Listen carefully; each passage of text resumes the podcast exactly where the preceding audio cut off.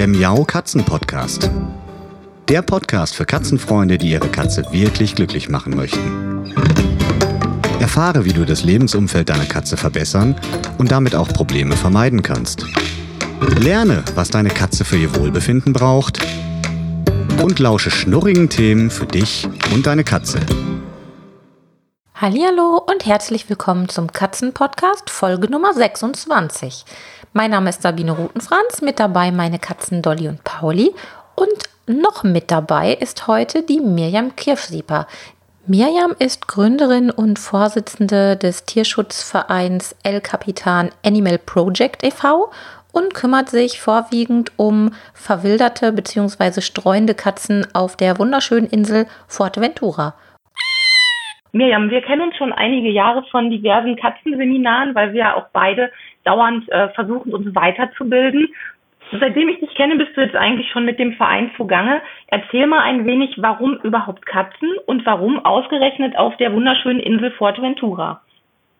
Ja, Sabine, ich bin 1999 in einem Last-Minute-Urlaub auf die Insel Fuerteventura geflogen und hatte eigentlich so gar keine Vorstellungen zum Thema Katzenschutz. Mm, wir hatten eine super tolle Hotelanlage und dort gab es mehrere Katzen, die uns auch aufsuchten. Wir hatten ein kleines Apartment mit Terrasse und schwupps kam da auch eine Katzenmutter mit ihren Kindern, eine einäugige.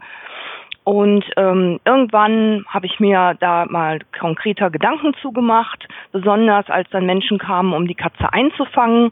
Da hatte ich schon das Schlimmste befürchtet, aber das war ein Verein, ähm, der die Katze halt einfing und kastrieren ließ. Ja, und so habe ich mich dann mal mit dem Thema beschäftigt und habe dann halt auch gemerkt, dass es eben ein großes Problem gibt. Hm, Wenn es zu viele Katzen gibt, dann gerade in den Hotelanlagen, dann beschweren sich mhm. Touristen und äh, die Hotelanlagen äh, lösen dann das Problem selbst. Äh, mhm. Wie sie das machen, können wir ja jetzt mal unserer Fantasie überlassen. Ja. Und ähm, ja, ich hatte das Gefühl, ich muss da einfach was tun. Ähm, und gerade Katzen, es gibt halt viele, viele Vereine, die sich für Hunde auf der Insel da auch engagieren, aber eben kaum für Katzen. Hm. Das sind so Tiere zweiter Klasse wie eben Kleintiere, wie Hamster, Meerschweinchen. So für meine, für mein Gefühl eben. Ja, ja, so habe ich das auch schon oft empfunden. Jetzt ist es ja so, wenn man sich für den Tierschutz engagiert, ist das ja hier in Deutschland schon sehr, sehr schwierig. Deshalb bewundere ich deine Arbeit unglaublich, weil ich glaube, jeder Mensch, der tierlieb ist, hat das schon mal erlebt. Man fährt in Urlaub, möchte da eigentlich die schönste Zeit des Jahres verbringen und findet da irgendwo ja verletzte Tiere oder Tiere, denen es wirklich gar nicht gut geht. Und das vermisst einen nicht nur den Urlaub, sondern das macht einen auch traurig vor allem auch hilflos, weil man ja gar nicht weiß, wie man sich da vor Ort verhalten soll. Und ich habe vor ein paar Monaten schon mal eine Podcast-Folge zum Thema Urlaubskatzen gemacht und da auch schon deinen Verein so ein bisschen vorgestellt. Ähm, was sind denn deine besonderen Herausforderungen jetzt gerade auf Fuerteventura? Weil hier in Deutschland ist es halt echt schon total schwierig und jeder, der Tierschutz macht, kennt die Probleme, die gesetzlichen Vorgaben und ja, die bürokratischen Sachen, die es da so gibt, warum, ähm, oder sagen wir es mal so, wie, wie packst du das an, dass du das auf der Insel mit der Distanz und der Entfernung hinbekommst und sicherlich auch mit einer Sprach Sprachbarriere? Also die Sprachbarriere, die gibt's schon mal nicht. Also schon vor meinem Aufenthalt in Fuerteventura ähm, hatte ich privat angefangen, noch eine dritte Fremdsprache zu lernen und das war ah. dann eben Spanisch. Und ähm, von daher kam ich dann auch ganz gut in Kontakt mit Tierärzten und konnte mich auch mit denen fachlich auseinandersetzen, da ich ja zusätzlich auch noch einer noch einen Nebenberuf habe. Und zwar bin ich ja ausgebildete Tierheilpraktikerin Mhm. So, das passte, das passte eigentlich recht gut zusammen. Und ich finde auch, du kannst nur, wenn du die Sprache kannst, in einem Land dann auch Tierschutz betreiben. Ja, ja. Klar könnte ich mir einen Dolmetscher nehmen, aber dann bin ich ja immer, der kostet, ne? Und dann ja. bin ich ja immer darauf angewiesen, dass der auch korrekt wirklich übersetzt. Und mhm. ob ich da so das Vertrauen habe. Und es ist ja auch einfach schöner, ähm, auf Augenhöhe auch mit der Bevölkerung zu kommunizieren. Ja. Und nicht jetzt wie der Deutsche, der halt alles besser weiß, dahin kommt und denen erstmal Tierschutz erklärt. Also so ja. möchte ich ja auf der Insel nicht wahrgenommen werden. Ich möchte ja, ja schon verstehe. wirklich auf Augenhöhe äh, auch mit der Bevölkerung dann äh, Kontakt haben. Hm, was sind denn deine Aufgaben hier und was sind deine Aufgaben vor Ort, beziehungsweise wer unterstützt dich da vor Ort? Ich habe schon so oft mit dir darüber gesprochen, immer mal, wenn wir uns in den Pausen mal sprechen konnten auf den Seminaren, aber ich kann es mir immer noch nicht so richtig vorstellen, weil ich da einfach einen riesen Respekt vor habe, vor diesen ganzen großen, auch zeitintensiven Aufgaben. Wie organisierst du das? Mm, ja, dank der neuen Medien und Internet ist das mit dem Organisieren eigentlich ganz, ganz äh, einfach geworden. Natürlich auch zeitintensiv, aber Kommunikation mit der Insel findet täglich statt. Also gerade während wir zwei hier sprechen, bekomme ich auch wieder eine WhatsApp, diesmal von einer deutschen Helferin vor Ort. Ähm, wir haben eine Katze, die einen Tumor an der Nase hat, eben durch die Sonne, ein sogenanntes Plattenepithelkarzinom. Ähm, was unbedingt, äh, ja, die Katze muss unbedingt eingefangen und eingeschläfert werden. Und jetzt gibt es eben die Problematik, um wie viel Uhr man die fangen kann und wann dann die Tierklinik auf hat. Mhm. Und dieses Thema. Also ich bin eigentlich jeden Tag in Kontakt mit der Insel, entweder über Facebook oder eben über WhatsApp. Und ähm, ja, wir haben unterschiedliche Helfer. Ähm, unterschiedlich. Also manche helfen jeden Tag, manche helfen vielleicht nur einmal im Monat, manche mhm. vielleicht nur äh, einmal äh, im Jahr. Mm, ich koordiniere das alles von, von hier aus, also von Deutschland aus. Also die Fäden laufen alle bei mir zusammen. Aber Und viel ähm, Freizeit bleibt da sicherlich nicht mehr, oder? Viel Freizeit bleibt da nicht mehr. Nein, das ist schon mehr äh, eine Lebensaufgabe. Mhm. Und ähm, ja, es ist eben so, dass unser Verein nicht mit einem Verein vor Ort arbeitet. Also es gibt ja viele, die Auslandstierschutz machen, ähm, die unterstützen einen Verein, der bereits vor Ort ist, der vielleicht ein kleines Tierheim hat oder eine Auffangstation. Und ähm, das ist bei uns ja nicht so. Also wir sind ja wir auf der Insel. Mhm. Also wir arbeiten da nicht noch über einen, einen, einen zweiten Verein. Ja, und äh, okay. da war es von vornherein klar, dass das auch zeitintensiver wird. Und ich bin ja auch drei bis viermal im Jahr auf der Insel. Mm, einmal auch um die, ähm, ja, um mit den Helfern zu sprechen, äh, um neue Kontakte zu knüpfen, um mit den Tierarztpraxen, die mit uns zusammenarbeiten, um mit denen nochmal zu sprechen, um mit Hotelmanagern Gespräche zu führen, also dieses ganze Networking, ähm, ja, und mir natürlich auch die Orte anzugucken, wo wir Katzenpopulationen haben. Und last but not least besuche ich alle unsere Vermittlungskatzen, damit ich die dann auch persönlich kennenlerne und einschätzen kann, ähm, wenn wir die zum Beispiel nach Deutschland vermitteln, ob das jetzt die richtige Katze für den richtigen Haushalt ist. Ja, also dieses ja, Matchmaking ist ja sehr wichtig und da ist es mir auch sehr wichtig, dass ich dann auch ähm, mir selber ein Bild mache von den Katzen. Das muss man jetzt nochmal betonen. Also wir haben die Situation ja sehr ähnlich hier in Deutschland. In unseren Tierheimen sitzen viele Katzen, die werden vermittelt und da wird sich natürlich auch immer sehr viel Mühe gegeben, für die Halter die passende Katze und umgekehrt zu finden. Aber das ist ein wahnsinniger Aufwand, da braucht man sehr, sehr viel Feingefühl für. Vor allem, weil die Tiere ja in dieser Sondersituation Tierheim sich meistens ein bisschen anders verhalten, als sie tatsächlich sind. Also muss man schon ganz genau hingucken. Und das jetzt nochmal mit einer Distanz nach Fuerteventura rübergeguckt, das finde ich echt ganz erstaunlich, wirklich großartig.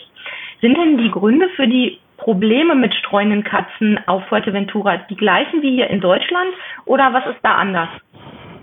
Ja, es ist erstmal so, dass in Fuerteventura gibt es kein Tierheim für Katzen. Also wenn du deine Katze abgeben möchtest, weil du jetzt die Insel verlässt oder äh, weil aus gesundheitlichen Gründen mhm. oder warum auch immer, äh, musst du die schon aussetzen oder an Nachbarn weitergeben, äh, weil es keine Anlaufstelle gibt. Es gibt cool. kein Tierheim für Katzen. Ja. Es gibt zwar Tierheime, also die Pereiras für Hunde, aber in Fuerteventura nehmen die Pereiras keine Katzen an.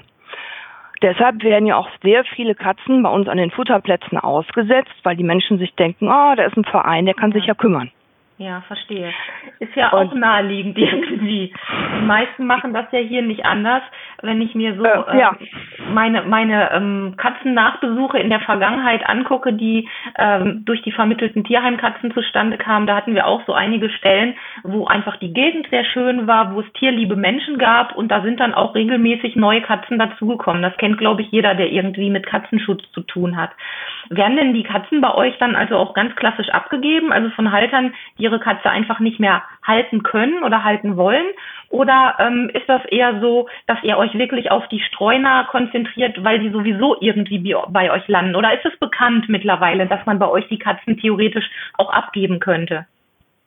Also bei uns kann man theoretisch und praktisch die Katzen eigentlich nicht so abgeben, weil wir haben ja gar Aha. nicht, äh, wir haben ja keine Auffangstation, äh, wir haben nur eine kleine Pflegestelle und noch, ja, wir haben eigentlich drei Pflegestellen, eine größere mit, die kann bis zu 20 Katzen aufnehmen und die anderen halt zwei bis drei. Also wir sind eigentlich das ganze Jahr über zu.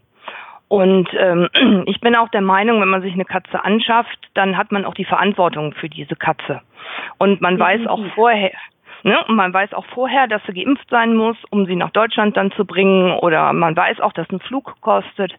Und ähm, also wir nehmen eigentlich so keine Katzen an. Ihr habt aber schon vor Ort eigene Räumlichkeiten, wenn ich das aus der Erinnerung richtig im Kopf habe. Aber Ja, eigentlich- nicht, als Tierheim. Ja, eigene eigentlich auch nicht. Es ist so, dass ähm, eine Helferin vor Ort, die auch ähm, beim Tierarzt arbeitet, das ist, sie ist eine Italienerin, Monika, mh, die hat halt eine Finca, also ein, ein Bauernhaus gemietet und äh, stellt uns dort Räumlichkeiten zur Verfügung. Ah ja, okay. Also seid ihr da schon Also mal so ein haben wir keine, also haben wir keine eigenen Räumlichkeiten. Hm. Aber ihr habt zumindest ein bisschen Möglichkeiten. Wir haben bisschen. Möglichkeiten, ja. Wir haben Ähm, Möglichkeiten. Das Mitbringen von ausländischen Tieren, das ist ja so ein bisschen umstritten. Nicht nur im Tierschutz, sondern auch, wenn man sich so im privaten Umfeld mal umhört. Da gibt es einige, die regelmäßig, ich sage jetzt mal regelmäßig, meine damit jetzt nicht äh, jede Woche, aber die durchaus sich ähm, eher im Ausland orientieren und den Tieren da eine Chance geben. Und es gibt einige, die das absolut ablehnen und sagen, wir wollen auf gar keinen Fall eine Katze oder ein anderes Tier aus dem Ausland, weil schließlich haben wir ja hier schon genug Katzen. Ähm, ich weiß, dass ihr das ganz besonder, besonders handhabt. Ähm, erzähl mal da so ein bisschen zu. Ja, also ich finde auch, man kann das Problem nicht verlagern. Ich kann nicht einfach wahllos jetzt Katzen von Fuerteventura nach Deutschland bringen, weil, wie du sagst, wir haben hier schon genug Katzen. Wir haben hier streunende Katzen, wir haben genug Katzen in den Tierheimen sitzen und da kann ich nicht einfach das Problem verlagern. Hm. Und ähm, die Menschen, die sich bei uns melden und ein Tier gerne adoptieren wollen, haben irgendwo einen Bezug ähm, zu Fuerteventura oder sie waren zum Beispiel schon im Tierheim und sind dort nicht fündig geworden. Und wenn wir jetzt gerade mal 30 Katzen im Jahr nach Deutschland vermitteln, ähm, siehst du, dass wir gar nicht so viele Tiere von der Insel wegschleppen. Ähm, Unser Ziel ist es ja, dass die Tiere vor Ort bleiben können. Und ähm, gerade auch jetzt ausgesetzte Kitten, ähm, die vermitteln wir liebend gerne auch dann eben vor Ort, weil um sie nach Deutschland zu verbringen, müssten sie ja auch schon vier Monate alt sein. Weil mit Ja. drei Monaten können die Tollwut geimpft werden, dann muss man noch 21 Tage warten und dann sind sie schon vier Monate und ähm, wir können sie auf der Insel natürlich schon ein bisschen früher vermitteln.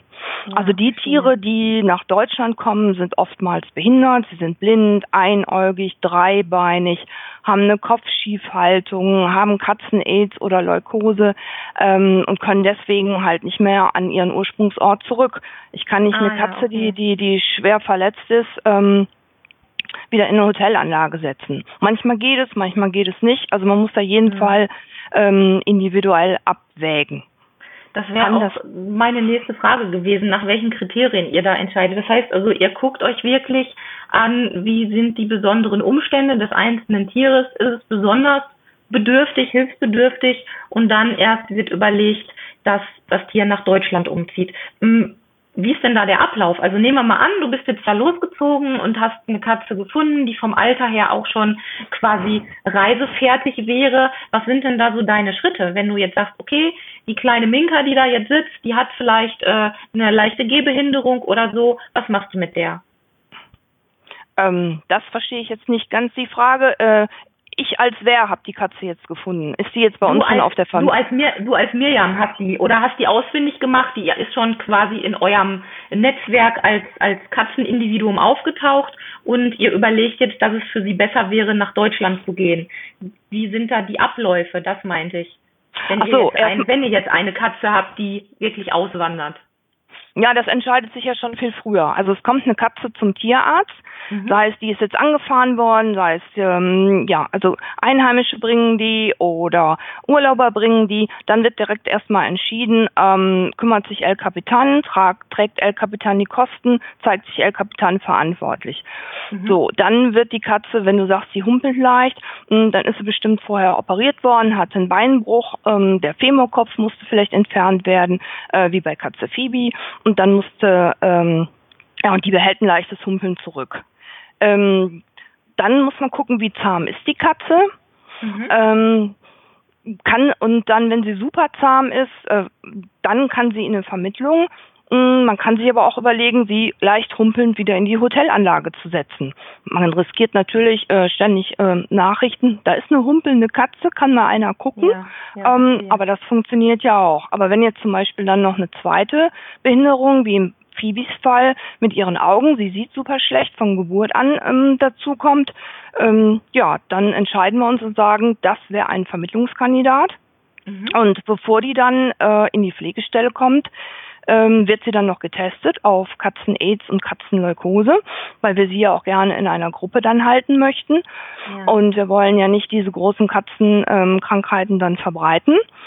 Und äh, dann geht das große Zittern los. Wir testen sie. Mm, und äh, wenn sie dann negativ ist, kann sie in die Gruppe. Wenn sie positiv ist, muss sie in die positiven Gruppe oder muss dann alleine gehalten werden. Mhm. So, dann wird sie hochgeladen ins Internet oder auf Facebook verteilt. Und ähm, ja, wenn wir dann eine Anfrage bekommen, jetzt speziell Katze Phoebe, möchte ich gerne haben. Man füllt bei uns einen Adoptionsbogen aus, äh, so, so eine Selbstauskunft. Mm, dann schauen wir, ob wir in der Gegend ähm, El Capitan-Helfer haben, die einen Vorbesuch machen können. Ähm, wir kündigen uns natürlich an, wir sprechen den Vorbesuch natürlich mit den Interessenten ja. ab. Ähm, wir kommen ins Gespräch mit den Interessenten, wir schauen, ähm, ja, gibt's da Freigang, gibt's da einen eingenetzten Balkon, ähm, zum Beispiel so eine Katze Phoebe, wäre ein eingenetzter Balkon halt schön und kein Freigang. Ähm, wir gucken dann natürlich auch, ähm, ich meine, jetzt bin ich hier irritiert, gerade durchs Tatütata. Ähm, ich hab's gehört. Wir ihn vorbeisausen. Genau, Tiere sind alle drin, kein Thema. Ähm, ja, wir, wir machen erst, wir machen den Vorbesuch und bilden uns eine persönliche Meinung. Ja, und wenn der positiv, äh, wenn der Vorbesuch dann positiv war, ähm, dann schauen wir, ob wann, ob wir einen Flugpaten finden. Das sind halt Touristen, ähm, die dort in Urlaub sind und ähm, auf deren Buchungsnummer buchen wir bei der jeweiligen Fluggesellschaft dann die Katze im Frachtraum ein. Ah ja, das ist ja auch so eine so eine klassische Frage. Wo fliegen die Katzen üblicherweise mit? Dürfen die mit im ähm, ja im Passagierraum fliegen oder sind die zwingend immer zwischen den Koffern stationiert? Also die dürfen in der Kabine mitfliegen, wenn sie unter sechs Kilo sind oder bei mhm. manchen äh, Fluggesellschaften, wenn sie unter acht Kilo sind, wenn sie in einer stabilen, wasserfesten Tasche sind und unter den Vordersitz passen. Meistens mhm. passen die nicht. Ähm, ah. Wir lassen aber die Katzen grundsätzlich nicht in der, in der Maschine fliegen, also im Passagierraum, weil du musst dir vorstellen, der Flugpate kennt die Katze nicht. Der Flugpate mhm. muss auch nicht unbedingt katzenaffin sein, der möchte einfach nur helfen. Ja, verstehe. Und bei den ganzen Sicherheitsbestimmungen, du stehst da, hast die Katze dann auf dem Arm, die Tasche wird durchleuchtet, du musst vielleicht noch deine Schuhe ausziehen und du gehst durch diese piepsende Sicherheitskontrolle. Und da gehst du vielleicht nicht nur einmal durch, sondern mehrmals durch. Und wenn mhm. man sich das Gedränge vorstellt und du hast die Katze immer noch auf dem Arm, vielleicht mit Geschirr gesichert, ähm, es geht nicht. Ja, es geht nicht. Es ist einfach super stressvoll ähm, für beide Parteien und es ist auch ähm, sehr gefährlich, weil die Katze auch auf dem Flughafen dann stiften gehen kann, trotz Geschirr. Verstehe. Das heißt also, ihr sucht eigentlich regelmäßig Flugpaten, das sei an dieser Stelle auch nochmal gesagt, die ihren Urlaub auf Fuerteventura verbringen und wieder zurück nach Deutschland fliegen. Und wenn da gerade zu dieser Zeit ein Katzenkandidat auf einen Flug wartet, dann kann man sich bei dir melden und sich anbieten, dass man die Katze quasi begleitet. Und du holst sie dann hier irgendwo wieder ab und sammelst sie ein. Ja, genau. Also auf Fuerteventura ist es auch so, dass sich die Helfer dann vor Ort am Flughafen mit den Flugpaten treffen. Ähm, die sind die ganze Zeit bei dem ganzen Eincheck-Prozedere ähm, dabei. Man muss nachher zum Sperrgepäckschalter, dann wird diese Transportbox durchleuchtet und ähm, Katze wartet so lange in einer anderen Box, dann wird die durchleuchtet, dann wird die Tür aufgemacht und dann fluppt die Katze von der einen Box in die andere Box. Immer noch ein spannender Moment. Ja, und dann verschließen wir die Box und dann geht sie auf Reisen. Ähm, die Flugpaten bekommen dann die Papiere mit, also der einen EU-Heimtierausweis, ohne den darf die Katze ja gar nicht reisen. Mm, man bekommt noch den, den, den Pass auch äh, erklärt. Und äh, ganz wichtig, die Traces-Papiere. Traces heißt, ähm, das ist die Verbringung äh, von Tieren äh, nach Deutschland, unter anderem nach Deutschland, äh, zum Zwecke des Eigentumswechsels. Also klingt ziemlich kompliziert, ah, ja. Ja. ist auch so. Ich ähm, wollte gerade sagen, ist es auch. Ist, das ist ja immer kompliziert. Ist, ja, ja, ist eine gesetzliche Vorschrift und ähm, wir haben die Genehmigung unseres zuständigen Veterinäramts, dieses zu tun, also die Katzen nach Deutschland zu bringen, damit die hier einen anderen Halter bekommen. Mm, ja. Der Gesetzgeber sieht das als Handel an, auch wenn man damit keine Gewinne, sondern eher Verluste macht. Ne? Ja. Und wichtig ist aber, ähm, dass ähm, in dieses Traces Computersystem, das ist eine Datenbank, ähm, da ist dann auch unsere Katze eingetragen. Da steht auch drin, mit dem Flieger kommt die, die kommt mit den Personen angereist. Ähm, es ist die und die Katze mit der und der Chipnummer und der und der Passnummer und die geht dann zu Sabine Rutenfranz zum Beispiel. Äh, nein, da also, hätten Dolly und Pauli was dagegen. okay. Nein, nein, sag das nicht so laut, die hören mit, ne? Nicht, dass die hier gleich total die Panik kriegen. Obwohl, wer weiß, vielleicht würden die sich ja auch verstehen. Seid beruhigt, es kommt keine Nummer drei. Okay, äh, das ist, das ist schon mal sehr gut für Dolly und Pauli. So, das war der erste Teil meines Interviews mit Mirjam Kirschsieper von El Capitan Animal Project e.V. Und nächste Woche geht es weiter mit dem zweiten Teil. Bis dahin habe ich aber noch eine Info für euch. Und zwar findet am kommenden Wochenende, am 14. Oktober und am 15. Oktober, der letzte Erlebnistag Katze statt, beziehungsweise die letzten beiden Erlebnistag Katze-Termine in diesem Jahr. Und wer noch Lust hat, kann sich unter www.erlebnistag-katze.de noch dazu anmelden. Thema wird sein am Samstag, den 14.10., das Thema Katzensenioren, also ganz spannend für alle Katzenhalter, die schon etwas ältere Katzen bei sich haben. Und am Sonntag, den 15., geht es weiter mit dem Thema Katzenspiel und Spielzeug. Und da wird es auch einen kleinen Workshop geben. Das haben wir auch in der Vergangenheit schon so gemacht. Und das war immer sehr, sehr witzig, weil wir dann gemeinsam überlegen, wie können wir unseren eigenen Katzen besonders passende Spielzeuge selbst basteln und kreieren. So habt ihr dann auch direkt was zum Mitnehmen nach Hause. Das war's für heute und ich sage bis nächste Woche. Tschüss. Das war eine Folge des Miau Katzen Podcasts von Sabine Rutenfranz.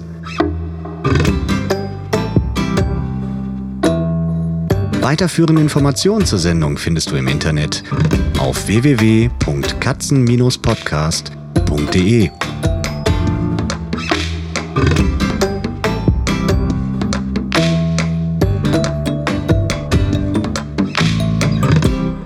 Und jetzt aus die Maus.